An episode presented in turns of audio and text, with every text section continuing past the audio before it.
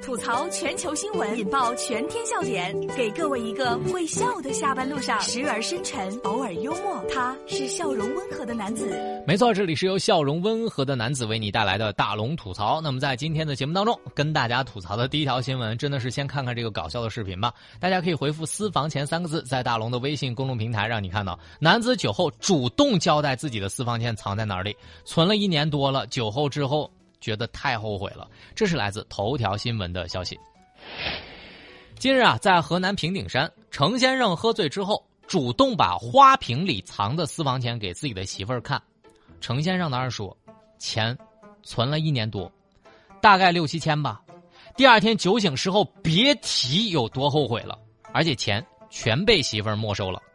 程先生还奉劝各位男性同胞，尽量少喝酒或者不喝酒，喝酒太耽误事儿了。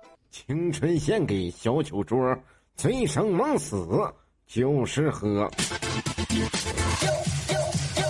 你屁事儿没有，天天喝酒，酒量不大，醉得像狗，磨磨唧唧一顿吹，拽你你倒不走，隔天浑身难受，发誓再也不喝酒。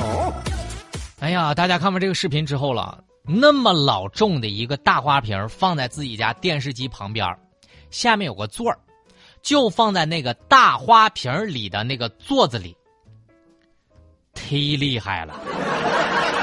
每次存，先搬一次大花瓶我就在想，你说万一哪一次没搬好，碎了，咋整啊？但是也看出来啊，这个藏私房钱心理压力确实挺大的，要不怎么喝完酒之后主动坦白了呢？这回啊，不用没日没夜的惦记了，可以睡个踏实觉了，反正钱也没了。但是我估计媳妇儿可能会说：“那个老公啊，每年的年底呢，我都允许你喝醉一次。”但是也从侧面看出来，这哥们儿喝的绝对是真酒。还好，这个搬花瓶的时候花瓶没碎，要是碎了，我估计当天晚上估计得跪花瓶了。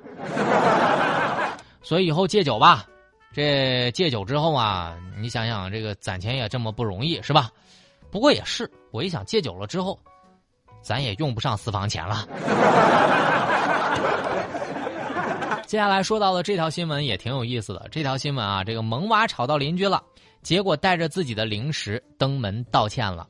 阿姨，对不起，我不应该在楼上叨叨。这是来自看看新闻网的消息。一月三十号，在山东晋中，一位小暖男上门拿着新年礼物，感谢楼下的邻居一年来的担待。据小朋友的母亲胡女士介绍说啊，儿子洋洋今年是四岁了，有时呢在屋子里的动静比较大，周边呢都是刚搬过来一年左右的新邻居，并不是很熟悉。却从来没有因此找过他们。临近新年了，他带着孩子上门感谢一下各位邻居。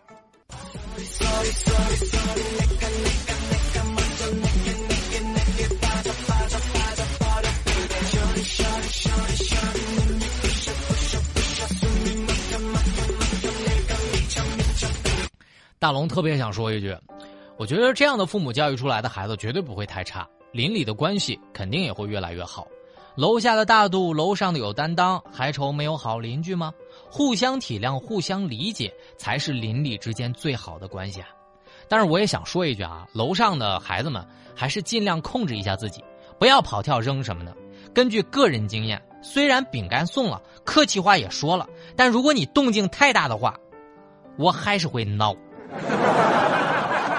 父母是孩子最好的老师，邻里之间和睦相处，我觉得这绝对算是一个典型案例了，值得大力推广。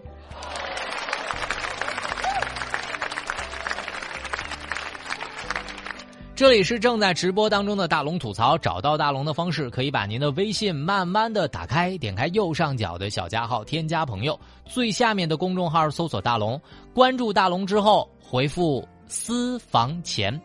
回复私房钱就可以看到今天的搞笑视频了。希望在今天的节目当中，下班路上让你逗乐一点。这里是大龙吐槽。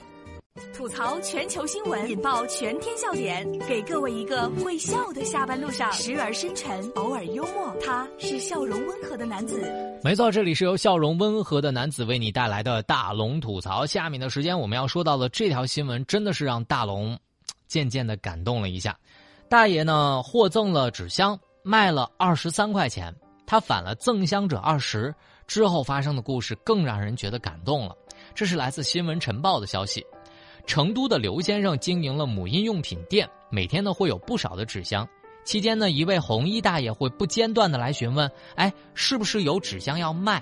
如果不要了，他就拿走。”一月二十七号，大爷带着卖纸箱的二十三块钱来到了店里，想要分给刘先生二十块钱，这让刘先生很感动。三十号的晚上，刘先生约定好和大爷见面了，但是大爷晚到了。原来呢，大爷看到附近路口有一个小女孩晕倒了，没人扶，于是就去救人了。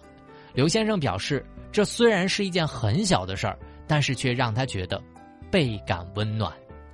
听我说，谢谢。